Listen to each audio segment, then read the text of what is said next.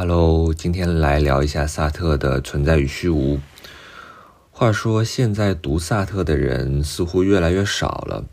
感觉萨特好像处在一个特别尴尬的位置。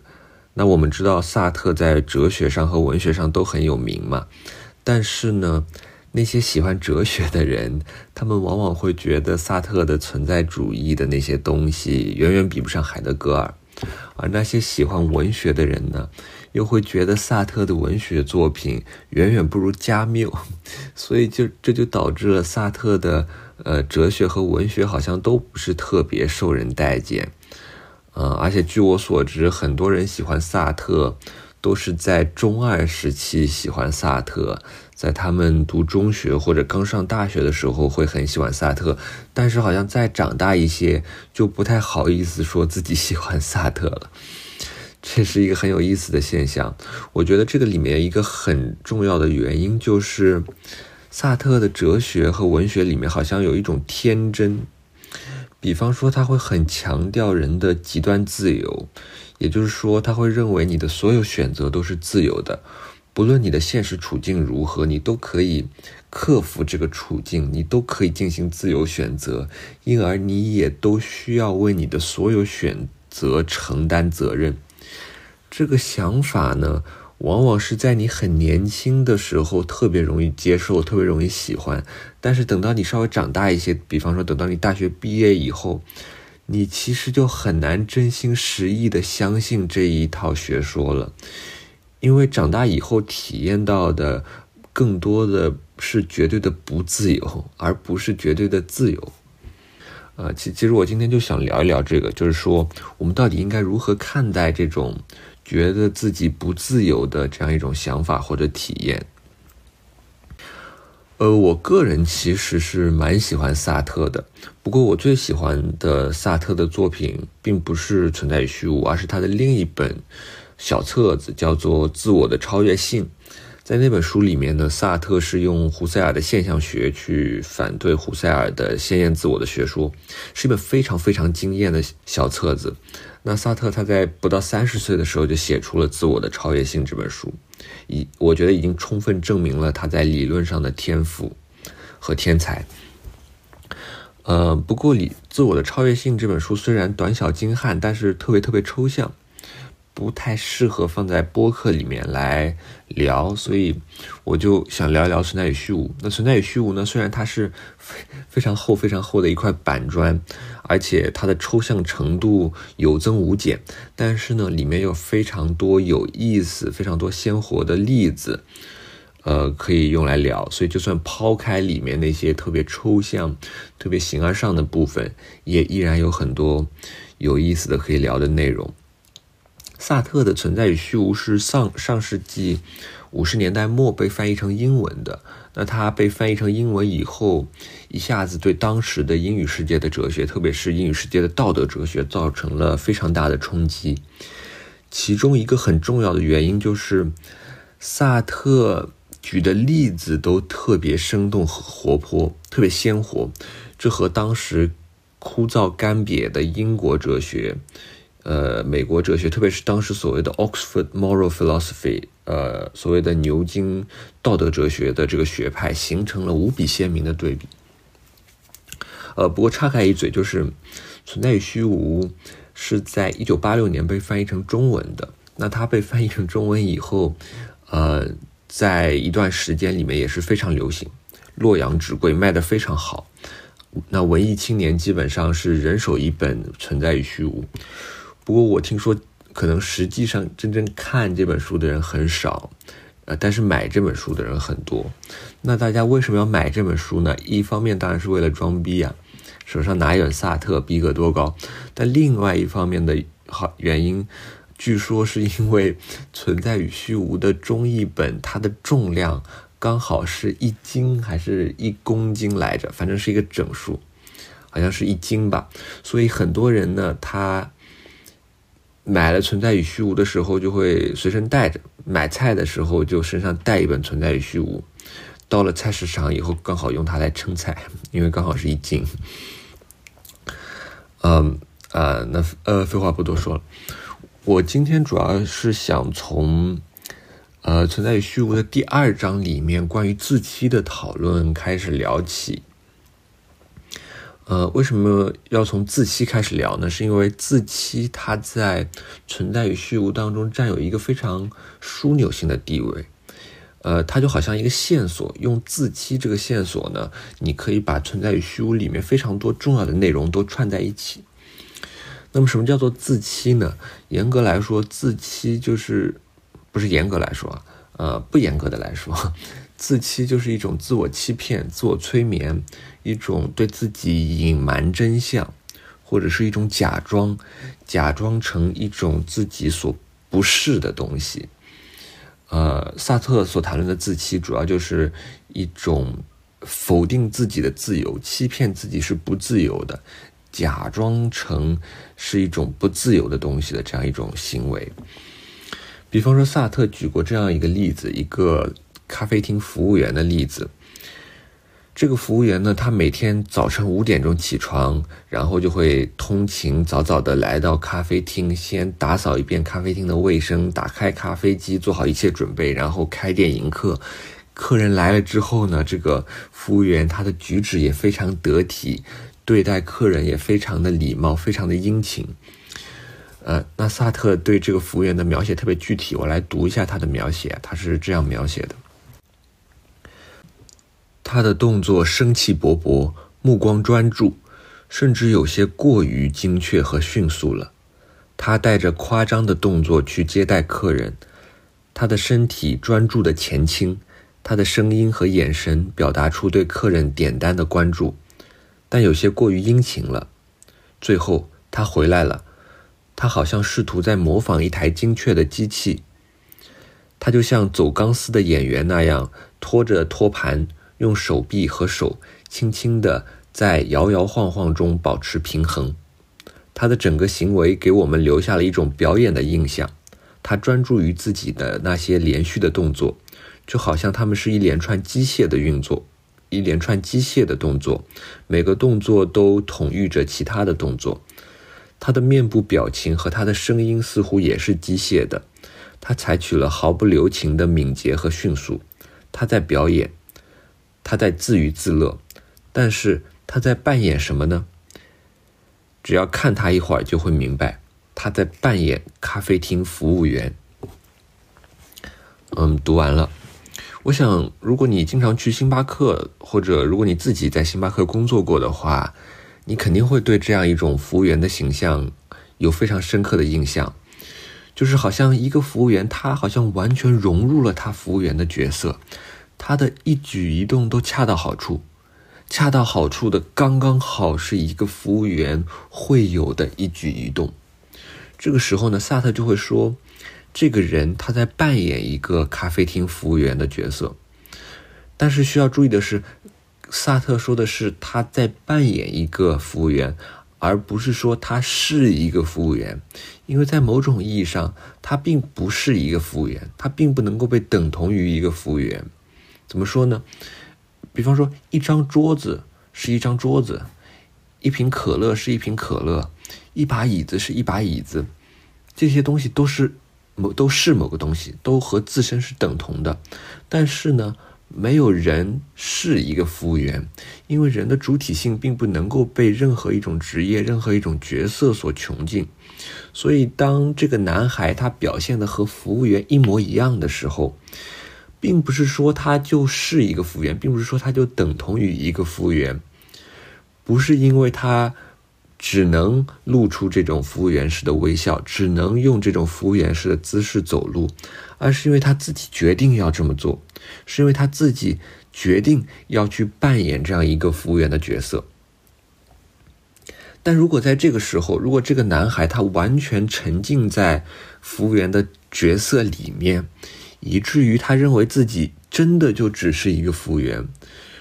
认为服务员这个角色定义了他是谁。那么这个时候，萨特就会说他是在自欺，因为他假装自己只是一个服务员，假装自己就像这张桌子、这张椅子一样，这张桌子只是一张桌子，这把椅子只是一把椅子，而他只是一个服务员。这里涉及到了萨特在存在与虚无当中一个非常非常基本、非常非常根本的区分。也就是萨特在两种存在之间所做出的区分，一种是所谓的自在的存在 （being in itself），自在存在；另一种是所谓的自为的存在 （being for itself），自为存在。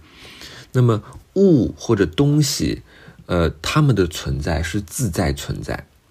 自在存在是一种自身同一的存在，自己和自己一致的存在。比方说。呃，一张桌子它就是一张桌子，一把椅子它就是一把椅子，这些东西，他们都是其所是，他们自己跟自己都是一致的。但是相反呢，人类主体或者说人类的意识，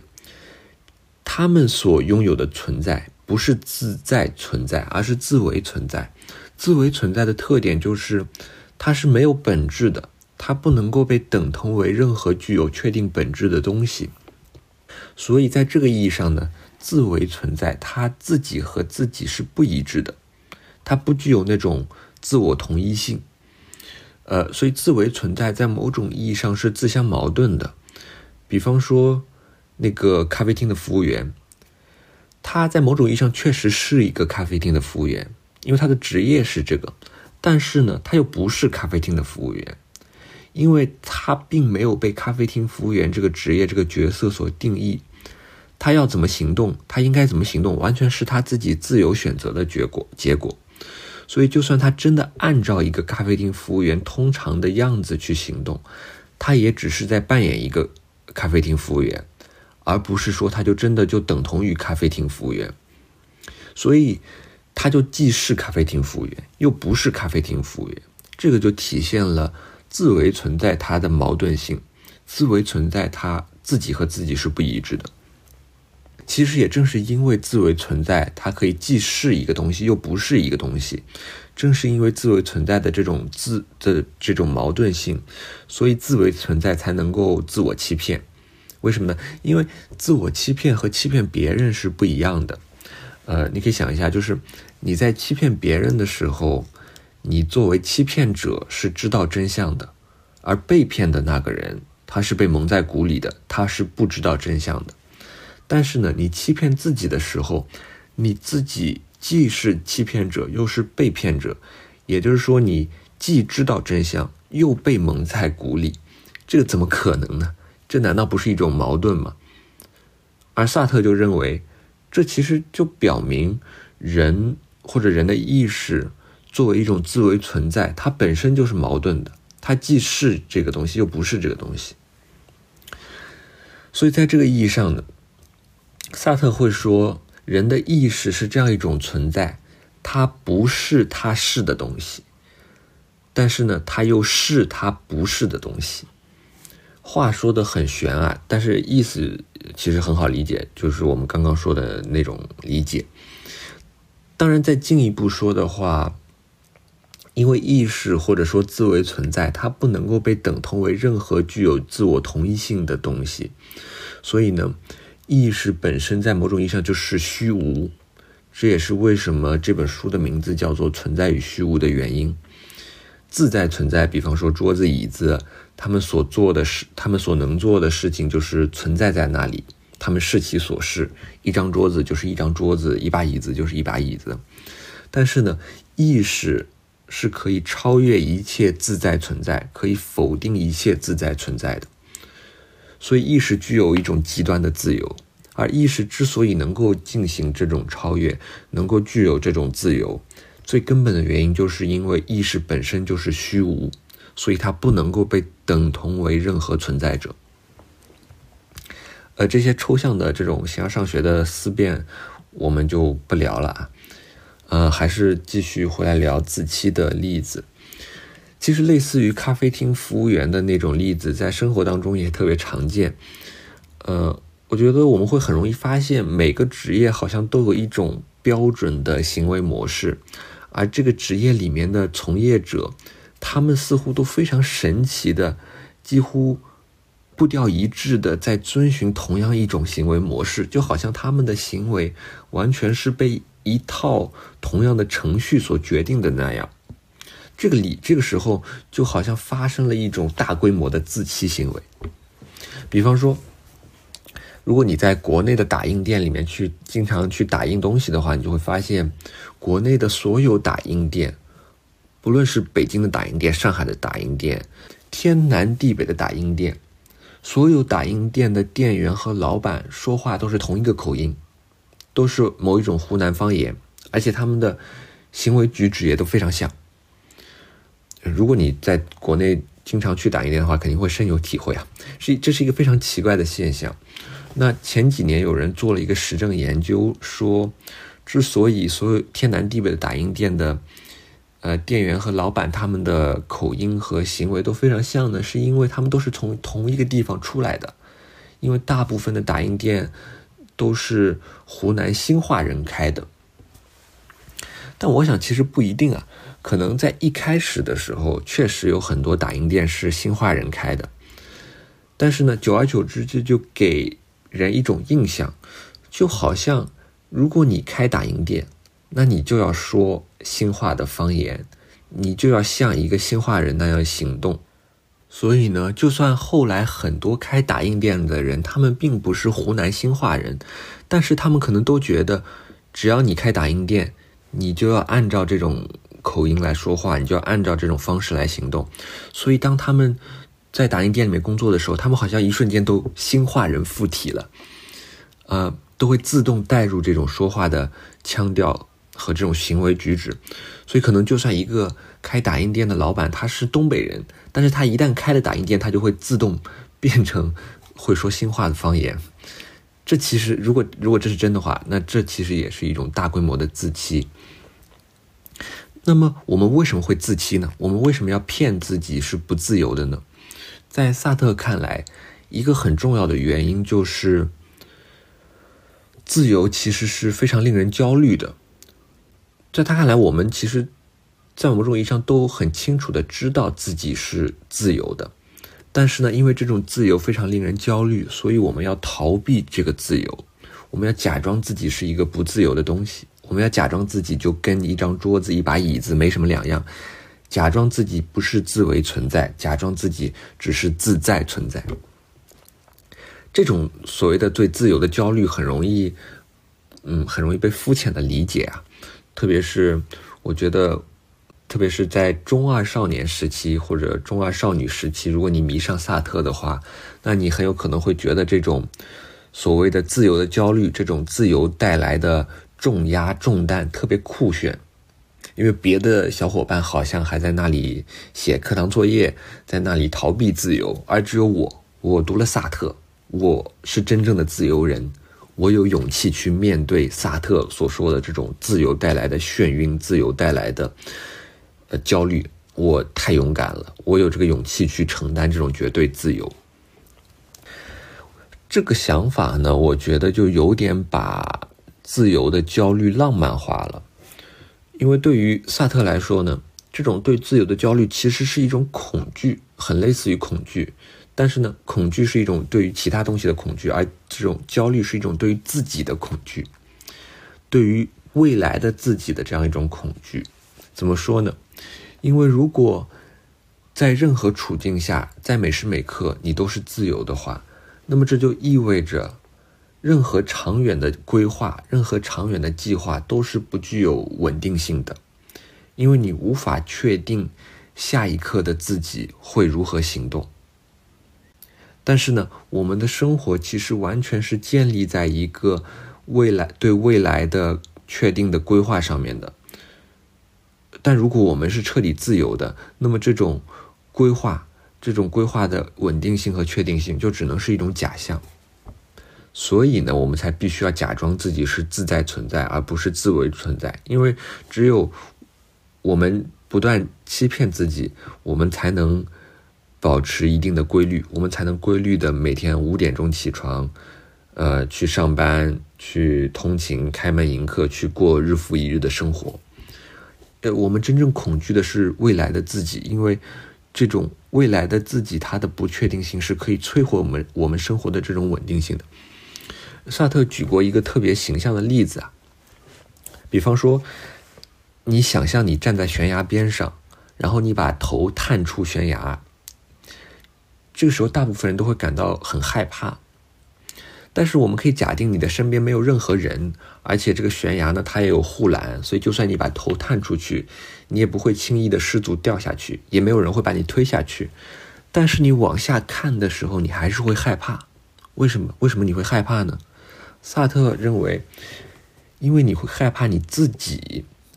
你怕下一刻的自己会突然掉下，会突然跳下去。虽然说此刻你。并不想跳下去，你也完全没有下一刻要跳下去的打算。但是呢，你内心其实非常清楚的知道你是自由的，所以下一刻你会不会跳下去，并不是被这一刻你的想法和意图所所决定的。所以你无法真正确保下一刻的未来的那个你不会跳下去，所以你会害怕。你害怕的并不是说，呃，你会失足坠落，或者说旁边有人会把你推下去。你害怕的是自己，你害怕未来的自己会莫名其妙的要跳下去。正是因为你害怕自己，正是因为这种对于未来的自己的害怕，所以我们会自欺，我们会假装自己的行为是被规定好的，是被确定好的，这样一切就都会按部就班的稳定的前进。OK。这个是一种自欺，也就是说，假装自己是一个自在存在，假装自己是一个东西，把自己物化。但是呢，萨特也认为，呃，这不是唯一的一种自欺。虽然说我们拥有极端的自由，但是呢，这种自由并不是脱离于世界而存在的。我们的选择总是在特定的处境下做出的选择。我们没有办法脱离我们所身处的具体的环境，所以呢，萨特就认为人的意识，它的自为存在包含了两个不同的方面，一个方面呢被萨特称为事实性，另外一个方面呢被萨特称为超越性。简单来说，事实性指的就是所有那些在你的处境当中被给定的东西。比方说，你的身体、你的身高、你的体重，呃，你过去的行动所造成的结果，你当下身处的社会环境、文化环境等等，这些东西是给定的，这些东西属于事实性的那个方面。你总是身处在一个给定的特殊的具体环境当中，但是呢，你并没有被这些环、这些给定的环境因素所决定。你并不能够被等同于任何被给定的东西，你可以自由选择。所以呢，你是超越了所有这些给定的东西的。在这个意义上呢，你又具有超越性。那么，事实性和超越性这两个方面是不能够分开的，因为超越总是对某个给定处境的超越，超越总是对某个东西的超越嘛。所以，只要有超越性，就一定有事实性。不存在那种虚空里面的那种凭空的超越。那么，自由在这个意义上就总是在特定处境当中所做出的自由选择，或者换句话说，自为存在虽然不能够被等同为任何自在存在，但是自为存在是无法脱离自在存在的。不过，虽然说这种事实性、这种给定的处境在某种意义上限制了你的自由，比方说。你的腿断了，那你就很难像正常人一样跑步了。但是呢，你的自由选择的自由度其实并没有被削弱，因为你仍然可以自由的选择你要如何面对腿断了这件事情。比方说，你是就此消沉，还是去装义肢，还是坐轮椅，还是等等其他，这些选择完全是自由的。那我们刚刚提到的咖啡厅服务员，他把自己等同为。咖啡厅服务员，他认为自己只是咖啡厅的服务员。在这个意义上呢，他只关注自己的事实性，而忽略了他的超越性，这是一种自欺。但是还存在另外一种自欺，就是你可能会忽略自己的事实性，而只关注超越性。这个就和咖啡厅服务员不同，因为咖啡厅服务员是忽略超越性，只关注事实性，但是也有可能你会忽略事实性，只关注超越性。萨特也举了一个例子来说明这点。他举的例子是一个，就是说一个不愿意出柜的，或者说不愿意直面自己性取向的这样一个同性恋的例子。呃，他就说，比方说，呃，有一个不愿意直面自己性取向的同性恋，那么他甚至会愿意承认自己过往的所有行为，比方说他之前，呃，总是会对男生比较有好感，总是会和男生走得比较近，比方说他从来没有和女生谈过恋爱等等。他可能会承认所有的这些，但是呢，他会否认说这些给定的事实，这些给定的过往的行为、过往的倾向，并不能够代表他的性取向就一定是喜欢男性，并不代表他就是同性恋。他会说自己之所以总是和男生走得更近，总是没有和女生谈恋爱，是因为他恰巧没有机会接触女性。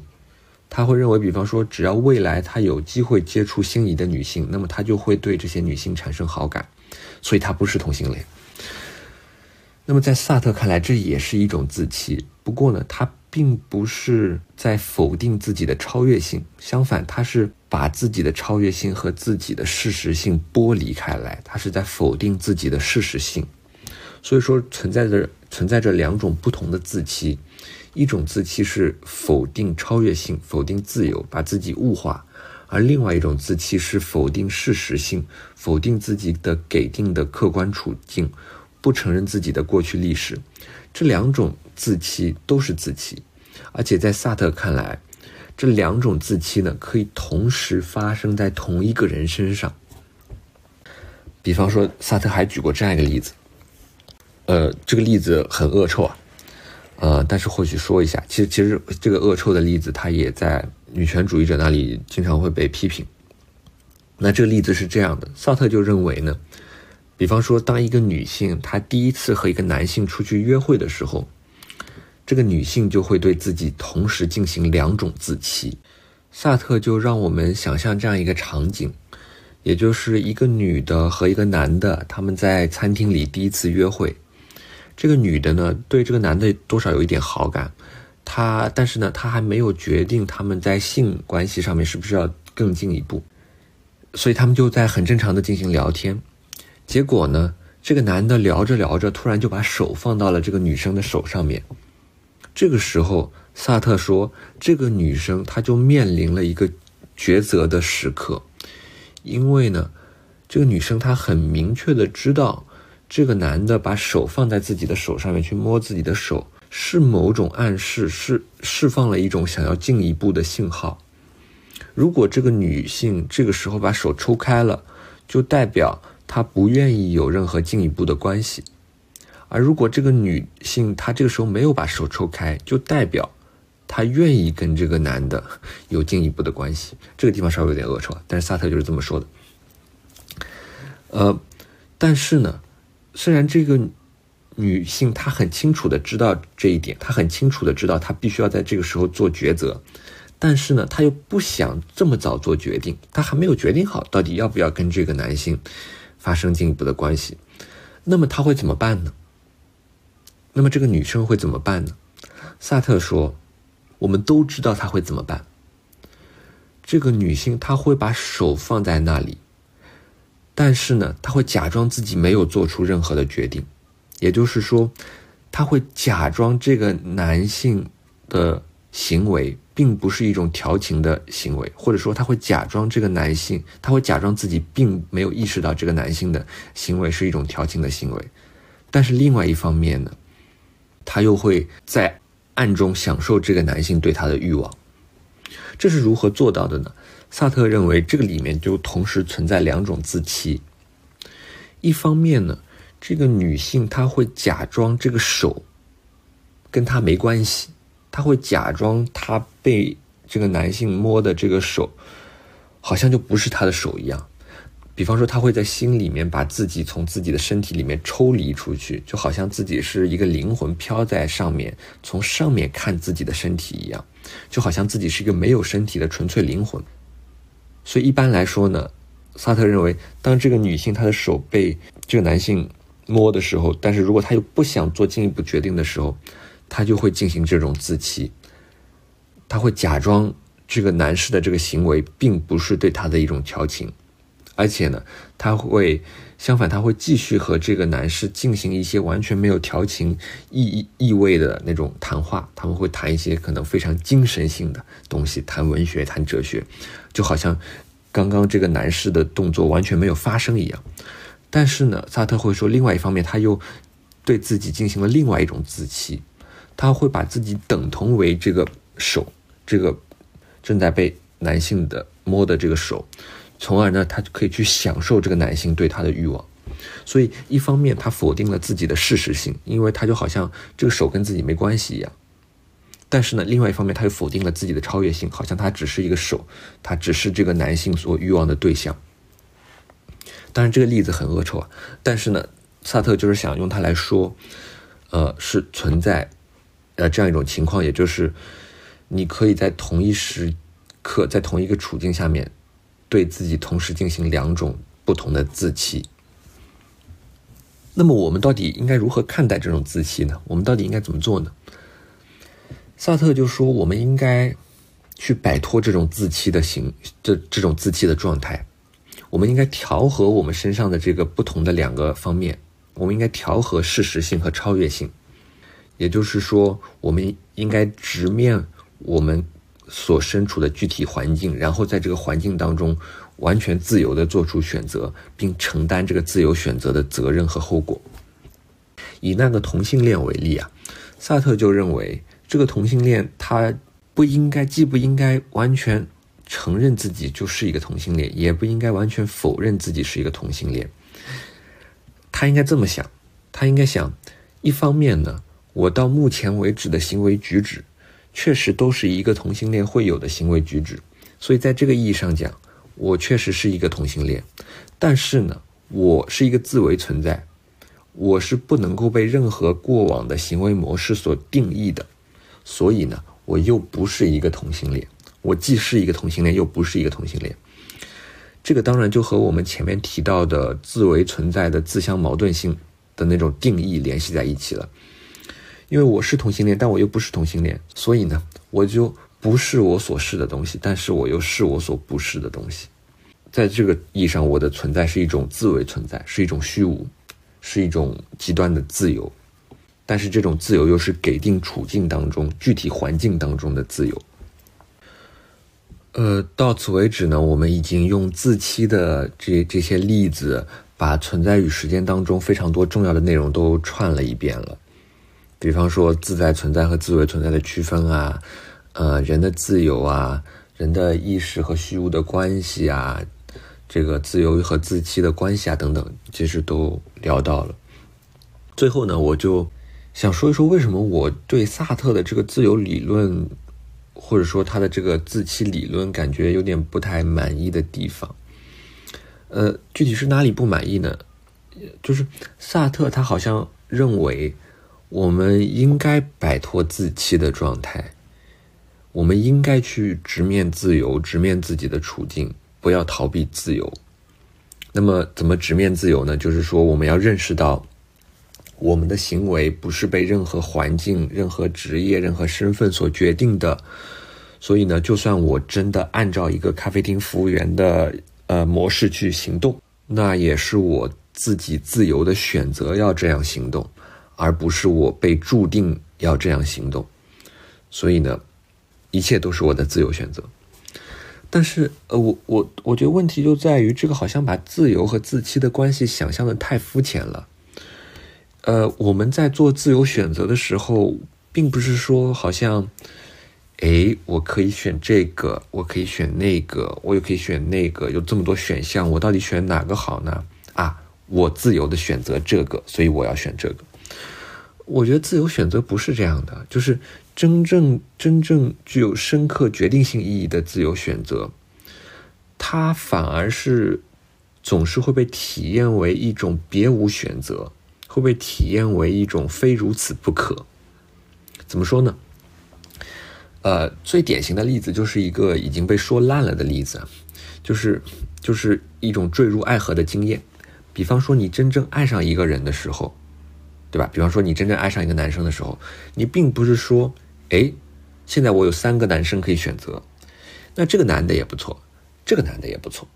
这个男的也不错，那我到底选哪个好呢？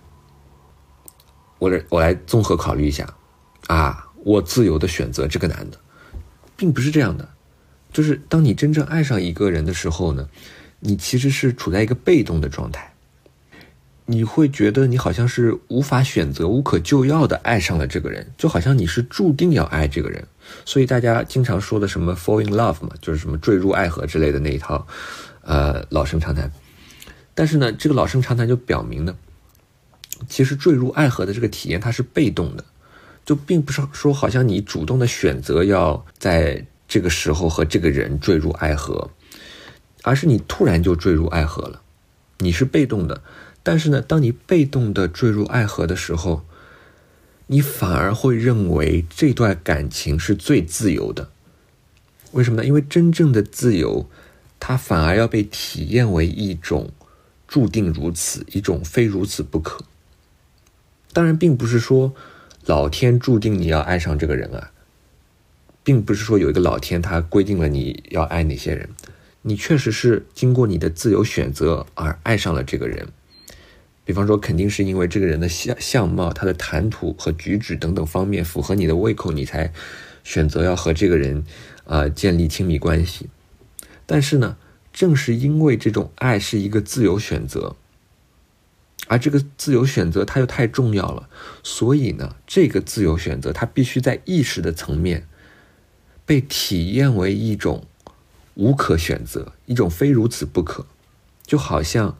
不是你自由的选择了要爱这个人，而是你无可救药的只能爱这个人。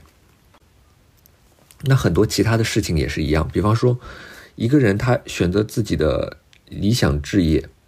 比方说一个人要立志当作家，他是怎么想的呢？并不是说他并不是这么想的，并不是说，哎，我有这些事情可以干，我可以唱歌，我可以搞科研。我可以搞金融，我可以当作家，我可以当码农，我可以做小宇宙 UP 主。那我到底做哪个好呢？我来想想看。哎，思前想后，好像我擅长的也只有写作，那我就当作家吧。我觉得真正立志当作家的人，他往往都不是这样想的，他好像并没有这样一个自由选择的过程。好像他是一开始就一下子被写作吸引了，好像在一瞬间，只有写作才是他可以接受的毕生的事业。当然，可能他在心理层面确实经历了一系列这样的实际的考量，比较了各种可能的选项，最终选择了写作作为他的理想。但是呢，他在自由的选择要把写作、把当作家作为自己的理想之后，他必须反过来把这种选择。体验为一种事先的注定，一种非如此不可，一种别无选择。就好像他是注定要当作家，所以他无可救药的想要写作，或者说，就好像不是他选择了写作，而是选择，而是写作在某种意义上选择了他。